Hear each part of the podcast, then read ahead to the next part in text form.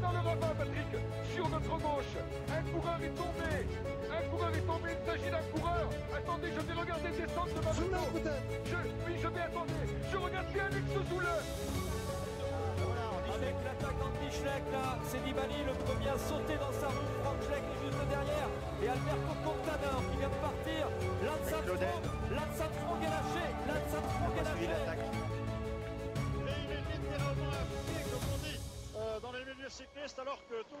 Bonsoir tout le monde, les commissaires de course, hein, ce vendredi 4 septembre pour parler de cette belle, voire même très belle étape Millau. Lavore avec moi pour en parler. Charles, bonsoir Charles. Salut Benjamin, bonsoir à tous. Baptiste, bonsoir Baptiste. Bonsoir.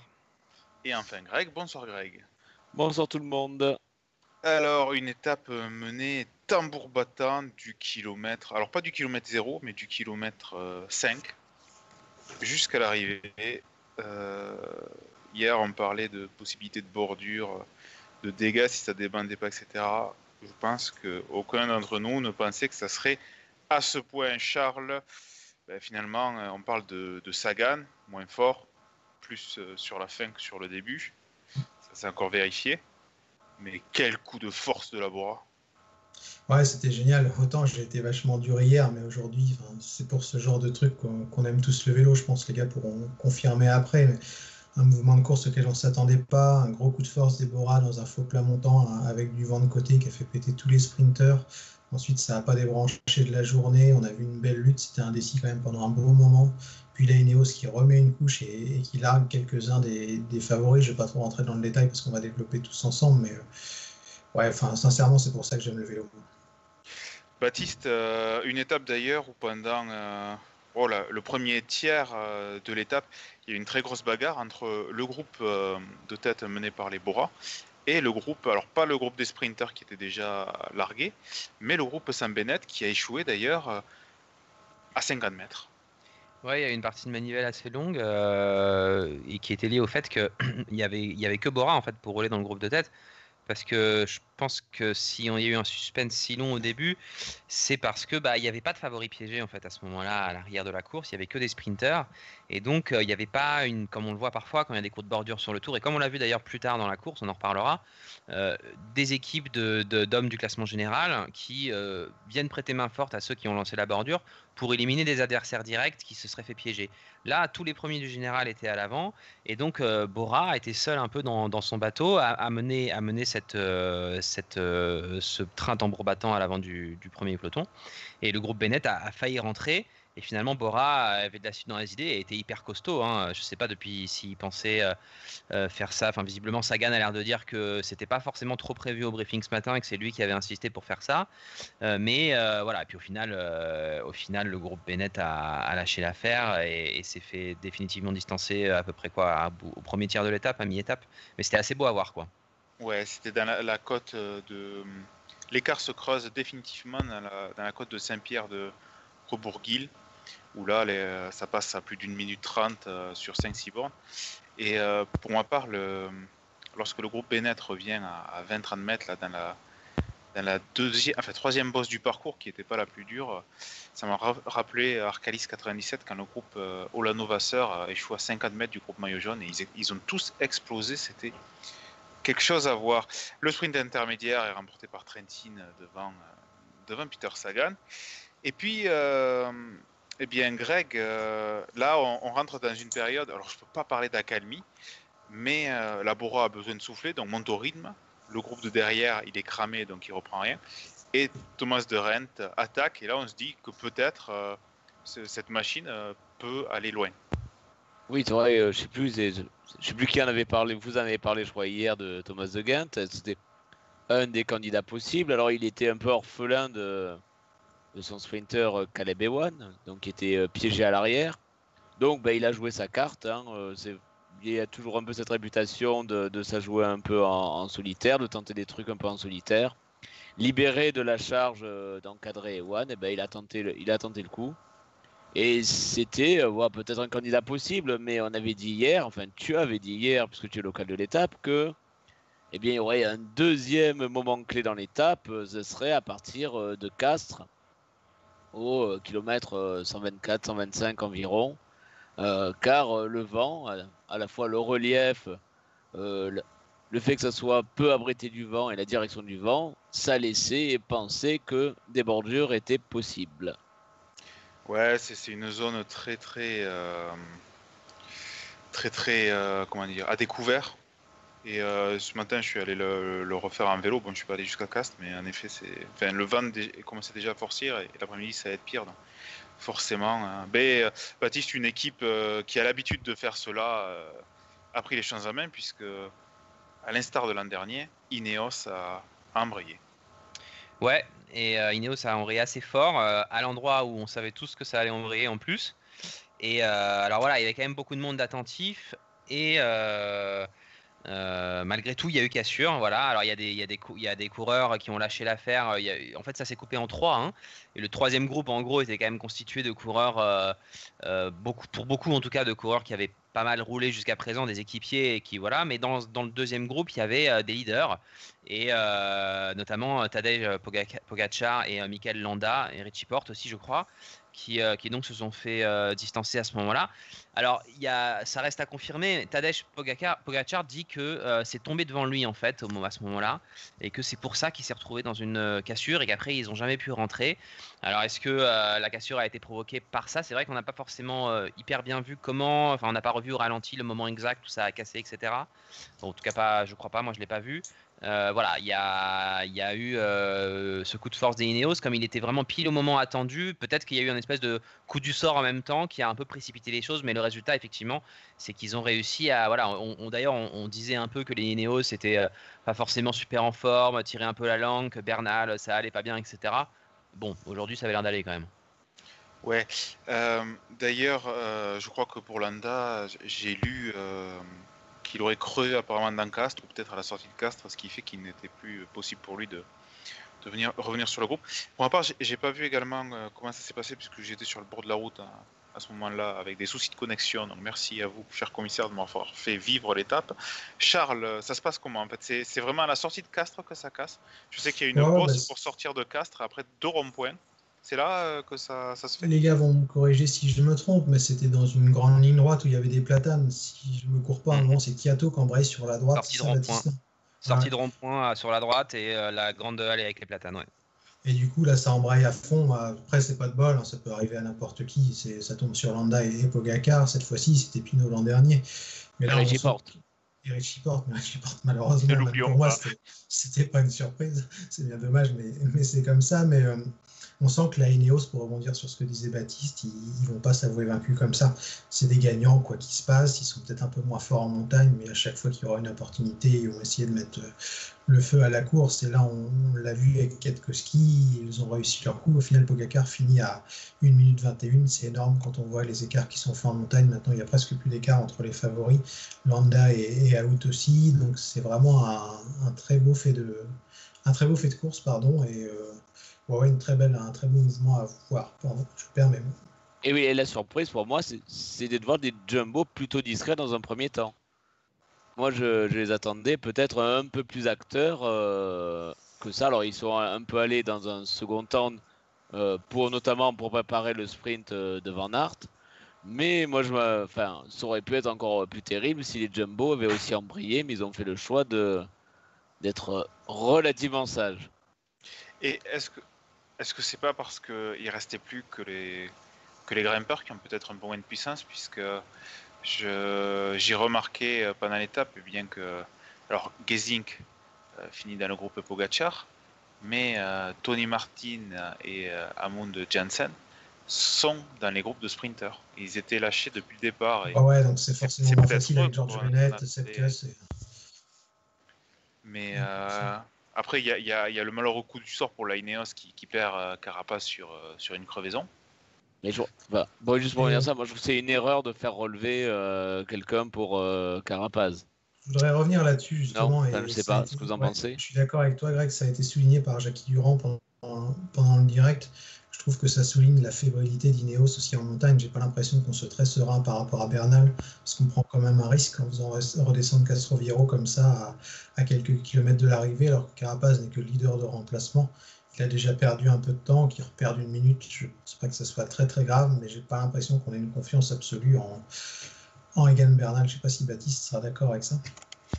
Je suis plus partagé. Euh, moi, je trouve que ça ressemble assez à Ineos et à la Sky avant, c'est-à-dire une équipe pragmatique où euh, on met pas tout le temps tous les œufs dans le même panier. Voilà, il n'y avait pas que Costroviero à l'avant avec Bernal, il restait encore Kiatko. Il n'était pas tout seul, donc s'il avait un souci, il avait encore quelqu'un pour l'aider. Par ailleurs, je pense qu'ils doivent être, en termes de taille de vélo, etc., ça doit être assez compatible. Mais je pense que c'était pas forcément le plus gênant. On n'était pas non plus à 60 bornes de l'arrivée. Et euh, voilà, entre guillemets, euh, Ineos, ils ont l'habitude voilà, de ne pas insulter l'avenir, entre guillemets, voilà, plutôt que de se retrouver euh, le bec dans l'eau si jamais Bernal demain tombe dans une descente et, son Tour de France est terminé. c'est pas la première fois, je dirais, que depuis que la Sky existe, on voit, peut-être pas à ce point-là, mais en tout cas des, des, des, des façons un peu de, bon, bah, si on peut mener plusieurs tableaux à la fois, dans l'optique du classement général néanmoins, euh, on va le faire quoi. Voilà, ça m'a pas plus surpris que ça. Je trouve que c'est même, enfin, ça s'est bien passé, tant mieux pour eux. Ça aurait pu mal se passer. éventuellement, euh, il y aurait pu y avoir un scénario, un catastrophe. Je suis d'accord, mais comme ça s'est bien passé, moi je trouve que c'est plutôt de la bonne gestion. Je vois. Et euh, question également. On sait que, que Pogacar, non, pardon, excusez-moi, que Bernal est déjà à l'aise dans, les, dans les bordures. Et est-ce qu'on avait déjà un passif euh, pour euh, Pogachar sur les bordures ou est-ce que finalement il ne s'y était jamais trop confronté? C'est une question. Je n'ai pas euh, souvenir de ça, on va dire. Ça, ouais. Parce que Richie Porte, au-delà des, blagues qu'on peut faire tout ça, on sait qu'il a une véritable faiblesse. Oui, on le sait, on l'a vu sur Paris-Nice plusieurs fois. Ouais. Mais Pogacar, je ne sais pas si les gars ont un souvenir, mais moi j'ai pas souvenir de l'avoir vu dans ce type de mouvement de course. Non, en même temps, il a, il, a 21 ans, c'est un peu normal de ne pas avoir vu. Euh... C'est sa deuxième saison pro. Hein. Il n'était pas sur Paris cette année, non? Non, et puis je, sur la Vuelta l'an dernier, j'ai pas souvenir qu'il y ait eu des bordures. Euh, donc, euh, de mémoire, non. Hmm. Et euh, par contre, Baptiste.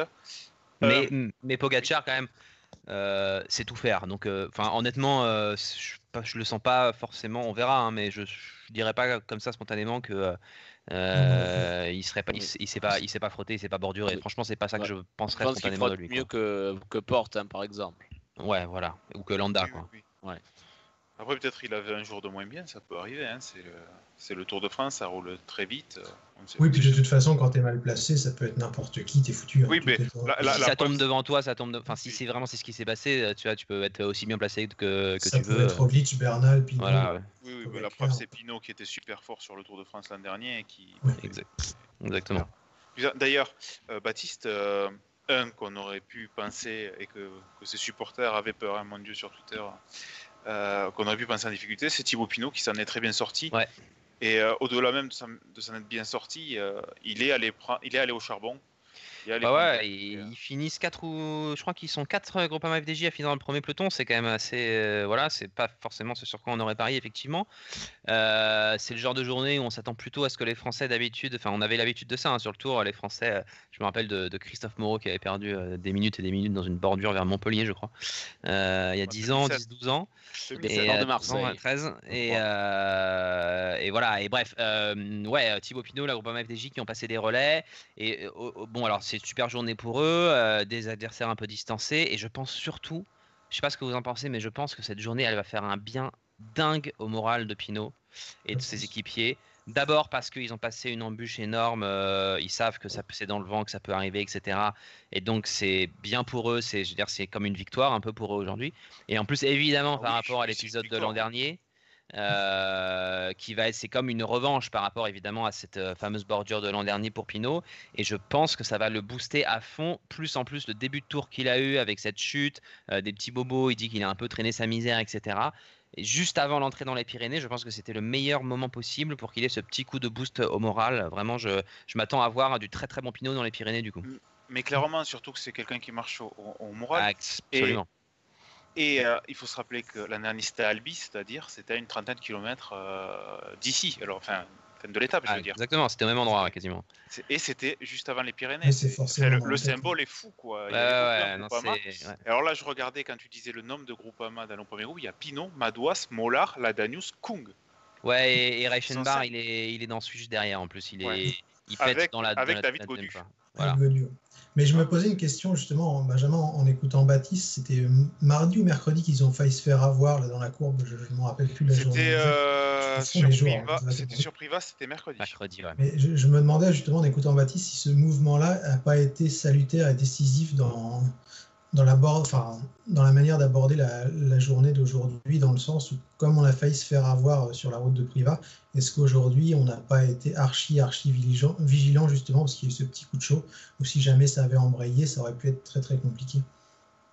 C'est- possible. Euh, Il y a également le fait que euh, j'ai lu des cyclistes du coin qui disaient qu'ils avaient repéré il y, a, il y a quelques semaines, ils avaient croisé des voitures de la Groupama qui étaient passées euh, sur toute la fin de l'étape pour repérer. je pense qu'il y a. Ah. Ah, ben euh, bon après, tu sais, euh, je sais, enfin, depuis l'étape, euh, moi qui suis du coin, je savais que s'il y avait vent d'autant, ça pouvait être euh, très dangereux. Donc, ils ont, leur, ils ont leurs- indices également. Et, et donc, forcément, ben, Oui, puis il y a un des coureurs de la FDJ qui habite à Lavore, je crois. En plus. Benjamin Thomas, tout à fait. Et oui, il n'est pas sur ce Tour de France, mais alors non, il a, enfin, il est originaire de Lavore, il, il habite en Italie. Mais bon, il y a son frère qui, qui vit. Euh, Nous fais pas la, nous fais pas la, la revue de tout le Tarn, là, s'il te plaît. Non, non, non. D'ailleurs, euh, en, par- en parlant de, de Tarn, euh, pauvre Lilian Calmejean, euh, qui, euh, qui s'est Ouais, qui arraché la gueule pour essayer de revenir sur Char et Cosnefroy, et les trois se sont retrouvés dans le dernier gros péto. euh, ils se sont fait passer dans la deuxième bosse. euh, C'était pas un jour pour s'échapper, hein, on va pas se mentir. Ouais, mais mais, euh, il y a eu un moment hein, où on s'est dit bon, ben ça y est, ils sont partis à 3, ça, ça faire rideau et pas du tout. Oui, parce que sans Labora, on partait pour une journée tranquille, hein, je pense. Même si au, au départ, tu vois, dans la, dans la première bosse, qu'il y en a plusieurs coureurs qui essaient d'y aller, et c'est euh, la, la Michelton qui, euh, qui, je crois, fait revenir. Je pense qu'ils s'attendaient pas à ce qui allait se passer. Euh, on va d'autres choses à dire, messieurs, sur le général? Euh, non, mais moi je me Non, posais mais une par- question. hein. Ouais, Je juste dire que Bardet ouais, Guillaume pardon. Pardon. Juste dire que Bardet et Guillaume Martin sont toujours là. Bah, plus que là, ouais. 3 et 7 au général. hein. Donc, euh, ça aussi c'est intéressant, parce qu'on a parlé de Pinot, Qui- mais Quintana est également là. Alors, c'est pas un Français, mais Mais Quintana, il va bien dans la bordure, hein, de toute façon. On l'a vu sur Paris-Nice, on l'a vu à plusieurs reprises. D'ailleurs, euh, petite chose rigolote, euh, dans les 11 premiers du classement général, il y a 4 4 Français, 4 Colombiens. Voilà.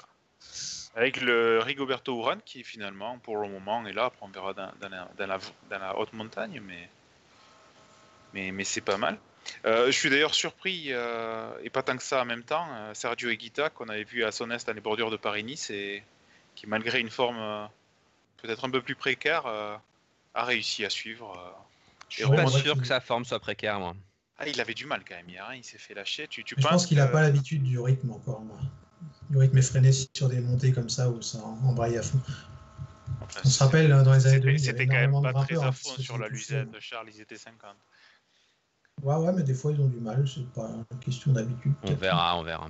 Je sais pas trop. Je sais pas trop ce qu'il faut penser de, de, de ces trois Colombiens chez Education First. Mais par rapport au scénario du jour, je voulais poser une question au gars justement, parce que enfin, hier, vous l'avez tous vu, ça a énormément râlé sur les réseaux sociaux. On, on a vu un espèce de réflexe de, de, casque, de caste pardon, de la part des, des directeurs sportifs, des coureurs et, et de certains commentateurs en mode euh, respecter les coureurs, blablabla, tout ça, tout ça.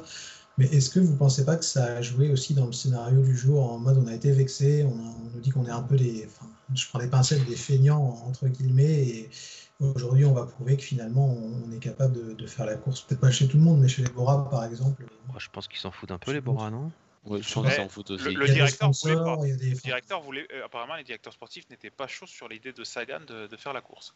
Mais Hmm. peut-être que les coureurs. Moi, je trouve ça eux, curieux qu'au lendemain d'une polémique comme ça, en fait, on ait une étape aussi de, de fou. Mais moi, je trouve que surtout, ça montre que euh, les, la course, elle se fait pas là où on l'attend de façon euh, euh, un peu caricaturale, quoi.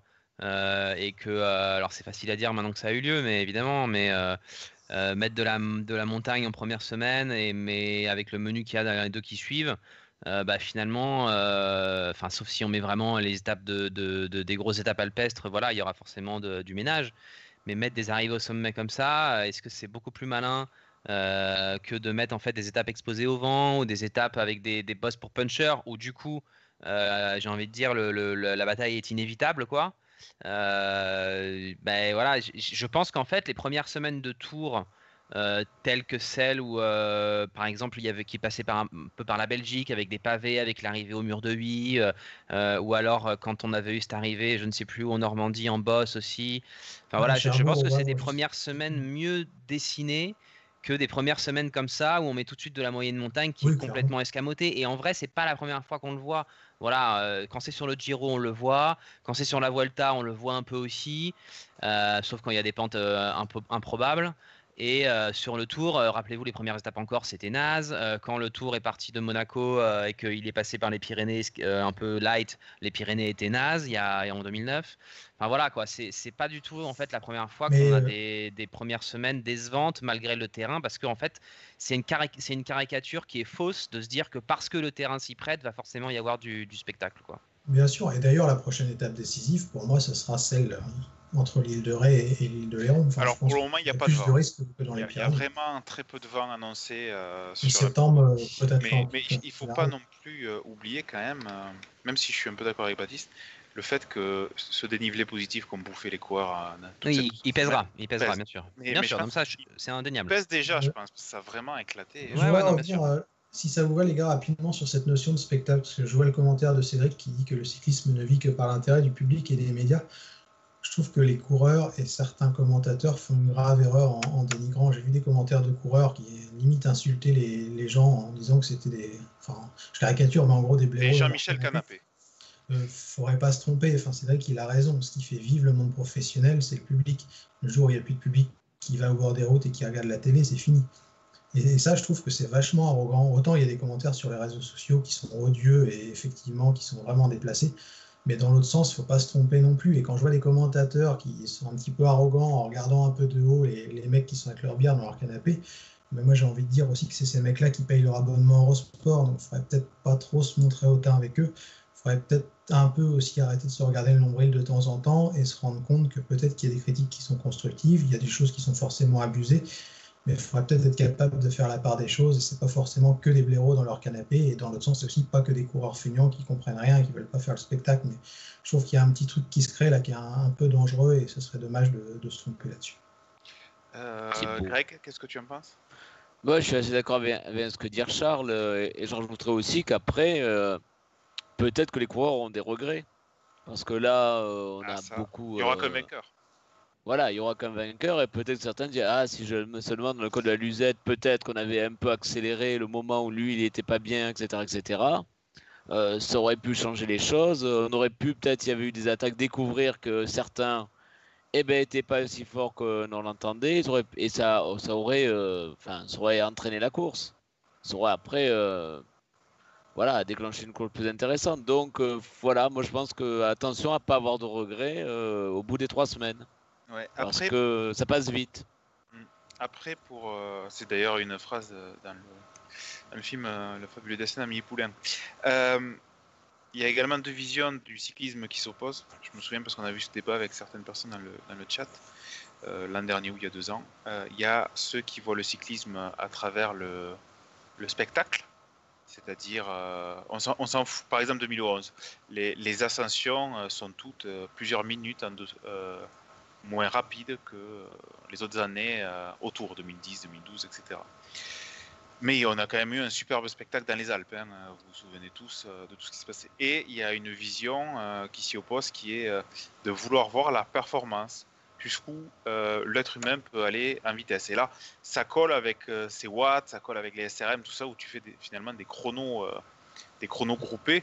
Euh, ça me fait penser à cette performance qu'il y a eu sur le marathon. Alors je ne me rappelle plus de qui, de, ce coureur qui bat le record du monde, entouré par des lièvres. Euh, ah oui, des chaussures en carbone. mais il y en a vraiment qui, veulent vraiment savoir jusqu'où on peut aller. Est-ce qu'on peut rattraper les temps de 90 plus tard? Et pour moi, cette vision qui, s'oppose. D'ailleurs, euh, Nibali parlait d'un sport qui, qui se rapprochait de la Formule 1 tellement c'est cadré. Moi, c'est pas le cyclisme que j'aime. Je préfère qu'ils aillent moins vite, mais que ah c'est compliqué, tu vois. Tu, peux pas leur enlever. On fait, euh, une course, hein. C'est pas, c'est pas des contre la montre. Hein. On fait des courses. Le, but, c'est de passer la ligne en premier, peu importe le temps. Voilà. Hmm. Mais après, il faut, faut revoir. Euh, il faudrait enlever des SRM. Même, il y a des compteurs parce que tu as, le cardio, tu as, le dénivelé positif sur une heure, combien tu montes pour te cadrer, même si tu n'as pas les watts, tout ça. Il y, a plein de trucs à, gérer, mais moins, plus on enlèvera de choses, les oreillettes y compris, plus les, coureurs. Mais pour tout ça, il ne faudrait pas que le, monde du vélo vive dans une espèce de bulle de verre, encore une fois, où on n'écoute pas du tout ce qui se dit, parce que ce qu'on entend souvent, je trouve, c'est que les coureurs disent, ou les, les, membres de staff, si on enlève les SRM, ça change rien. Mais ça fait rigoler tous les fans de vélo qui suivent un peu. À ce moment si ça change rien. Essayons pendant une année, on verra bien, ça change rien. Des discours qui peuvent pas être audibles. On prend les gens un, petit peu pour des cons, je trouve, et, c'est vraiment dommage. Encore une fois, je pense qu'il faut respecter les fans, et parfois c'est pas trop le cas, et je trouve ça très dommageable. Messieurs, je vais passer sur le sprint parce que là retourne. Et j'aimerais quand même parler de, ce sprint avec la, nouvelle victoire de Van Aert et euh, le premier podium euh, de son histoire pour VMB euh, Visual Concept sur le Tour de France. Ah, mais c'est vrai. Et un gros coup de gueule, ben, j'en avais parlé hier également. C'est, vous savez, tous ces problèmes de saut de chaîne, tout ça. Sagan, Venturini, Cocard en ont parlé. Il y a Alaphilippe qui en a parlé. Ben, forcément, avec une route aussi dégueulasse qu'il y avait dans, dans le final ben, quand tu as un vélo qui est, qui est réglé pour aller au millimètre, euh, eh ben ouais, ça déconne. Ça déconne, et ça, c'est pas la faute des coureurs, c'est la faute de que tout n'a pas été bien fait pour euh, quand on arrive euh, sur un sprint. Et heureusement qu'il y a eu la bagarre hein, toute la journée. Parce que si vous regardez les derniers kilomètres, c'est une honte. Regardez. Il y a un rétrécissement à la flamme rouge qui aurait été sale à 180. Oui, oui, oui. Et il y, y, en a un autre encore un kilomètre avant. Et regardez les barrières regardez les pieds des barrières et imaginez un sprint massif euh, comme ça. Les pieds des barrières, tout ce que parlent les coureurs, euh, ça y était. Et euh, alors j'ai pas pris la photo ce matin, mais il y en avait un par exemple à un moment où il y avait un poids sur la barrière et il y avait un, pied qui était levé à une dizaine de centimètres du sol. Imaginez un peloton de 160 coureurs là et ça peut être une, une catastrophe. Bon, ceci passé, eh bien, Charles, tu nous parlais de Van Aert maillot vert. Ben, mine de rien, petit à petit, euh, l'oiseau fait son nid. Ouais, ouais, il enchaîne les points et euh, bah, malheureusement pour lui, je pense que ça va être compliqué parce qu'à un moment, il va falloir bosser pour Primoz Roglic, mais c'est sa deuxième victoire consécutive. Il doit être à 100 points du coup, parce que je suis pas sûr qu'il ait marqué d'autres points. J'ai pas regardé le classement du maillot vert. Et alors, c'est Sagan 138, Sam Bennett 129, Van Aert 106, Cocard 105. Cocard 105, Cocard revient un petit peu dans le jeu, bon ça sera juste. Hein. Mais d'ailleurs je voulais revenir sur Brian Cocard parce qu'on le voyait très déçu à l'arrivée. Et je pense qu'il a loupé là une très belle occasion, qu'il le sait, parce que pour les mecs comme lui, comme Bonifacio, comme Hofstetter, enfin des sprinteurs qui sont un peu de second plan, sans faire offense à qui que ce soit, mais qui ne sont pas des, des Gaviria, des One, etc. On va dire de fond de top 10. Ouais, voilà, et c'est pas péjoratif du tout, hein, bien au contraire. Mais je pense que pour ces coureurs-là, il y a très très peu d'opportunités dans une carrière de, gagner sur le Tour de France. Coca en avait déjà eu une face à Greipel, on s'en rappelle tous et ça l'avait marqué. Et aujourd'hui, je pense que c'en était une. Peut-être qu'il en. Kittel, pardon, pas Greipel, désolé. Et aujourd'hui, je pense que c'en était une, et que malheureusement pour Brian Cocard, ça ne s'est pas joué à grand chose et qu'il l'a loupé. Et je suis pas sûr que cette opportunité se reproduise de, de sitôt. Donc vraiment dommage pour lui, parce qu'il aurait mérité d'en claquer. Je pense qu'il y en aura d'autres pour lui dans le, tour. Après, c'est ce saut de chaîne, je pense. Parce que peut-être qu'il n'aurait pas battu Van Aert, hein, qui était quand même très fort. mais je pense qu'il faisait second, mais surtout, s'il n'a pas le saut de chaîne, ben, il n'y a pas de regret. Tu es battu par plus fort. Bon, ben, voilà, là, tu fais merde. Mais d'ailleurs, ça vaut pour euh, mais aussi pour Boassenhagen, Laporte, Steven, Venturini, Hofstetter. On regardait le top 10, on a Egan Bernal, Adam Yates et Valverde. À part Van Aert, c'est quand même pas des gros sprinters. Est-ce qu'on était sur une étape PCM, Greg, avec ces, ces coureurs du général qui, qui font top 10 sur un sprint? Ah, ça peut faire, oui, les fans de PCM, peut-être, oui, ça leur, ça leur, dira quelque chose. Et on va dire, c'est vrai que c'est un, sprint assez bizarre, même parce qu'il y a eu plusieurs mouvements. Il y a même eu euh, entre la Philippe et Steven, je crois, ça a touché. C'était pas propre. Euh, oui, c'était un, sprint euh, relativement bizarre. Hein. On, a eu, on a eu du mal à suivre. C'était, voilà. Toi, la Philippe, il se plaint. Oui. À la Philippe se plaint alors que bon, Steven ne fait pas grand chose. On, a l'impression un sprint de gens, enfin, c'était pas les sprinters habituels. On n'avait pas un sprint des sprinters habituels en fait. On voyait bien que comme ils n'avaient pas tous très l'habitude de frotter autant euh, à ce moment-là. Ah, et je pense, Greg, qu'ils étaient aussi euh, Ils étaient rincés, bah oui, c'était rincé, tu parles. Mais demain, ça peut se payer. ça permet une transition parfaite pour Benjamin. Mais, justement, pour, pour dire que c'est quand même la Bora qui a, qui a lancé la course et euh, Peter Sagan 13e. Alors, bon, c'est un peu cliché de dire ça, mais voir gagner Van Aert euh, un peu partout cette année et voir euh, Peter Sagan 13e, ça fait un peu passation de pouvoir. Hein, c'est un peu deux générations finalement. Le, le Van Aert qu'on voit aujourd'hui, c'est un peu le, Sagan des grandes années.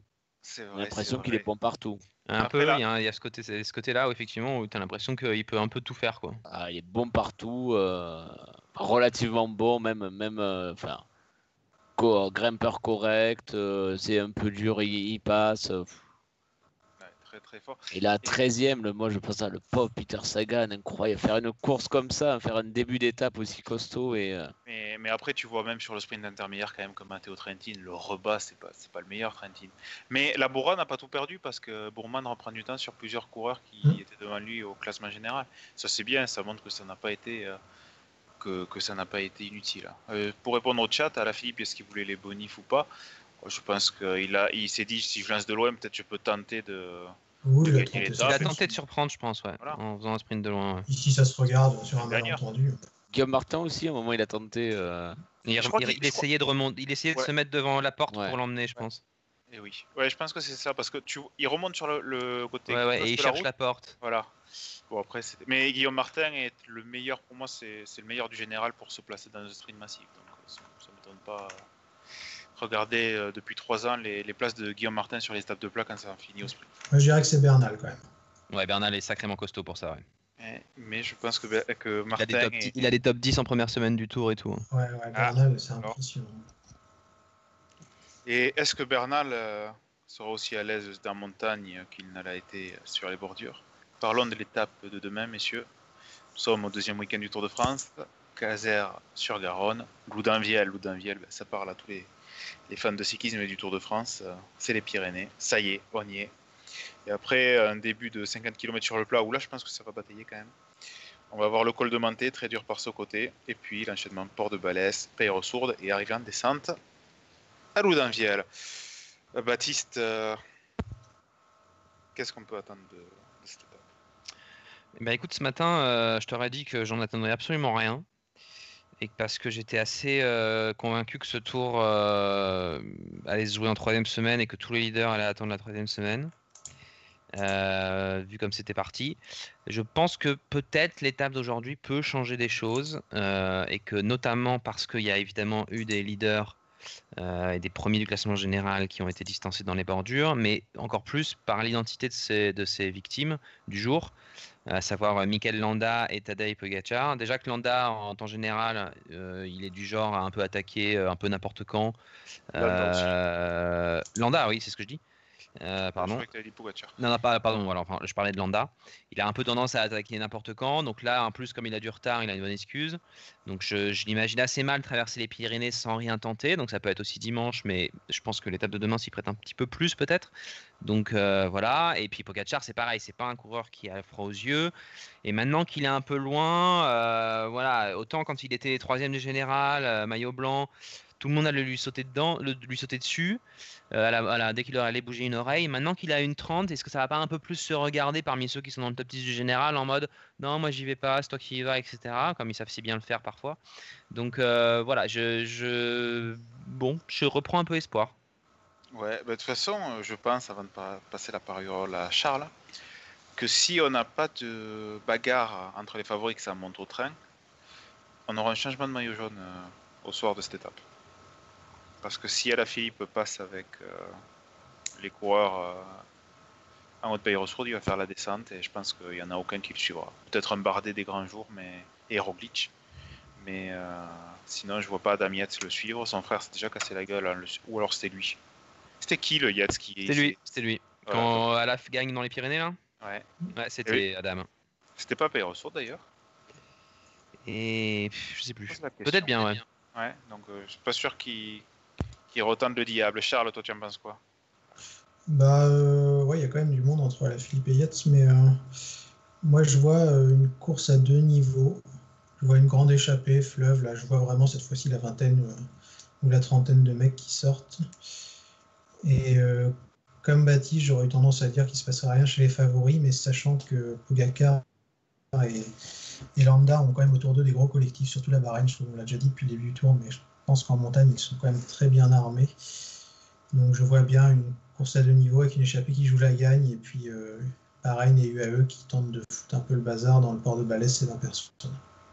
Juste pour pas lancer de fausses rumeurs de flip pour Adam Yates, c'était dans la descente du portillon qu'il était tombé. voilà.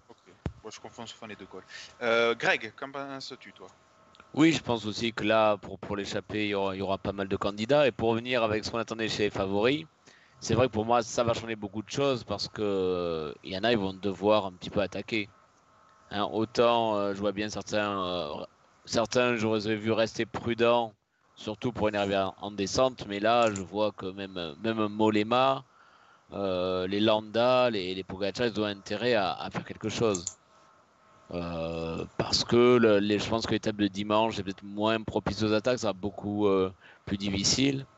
Là, comme vous l'avez dit, hein, les, chutes quand même de début de semaine ont pas mal marqué les coureurs.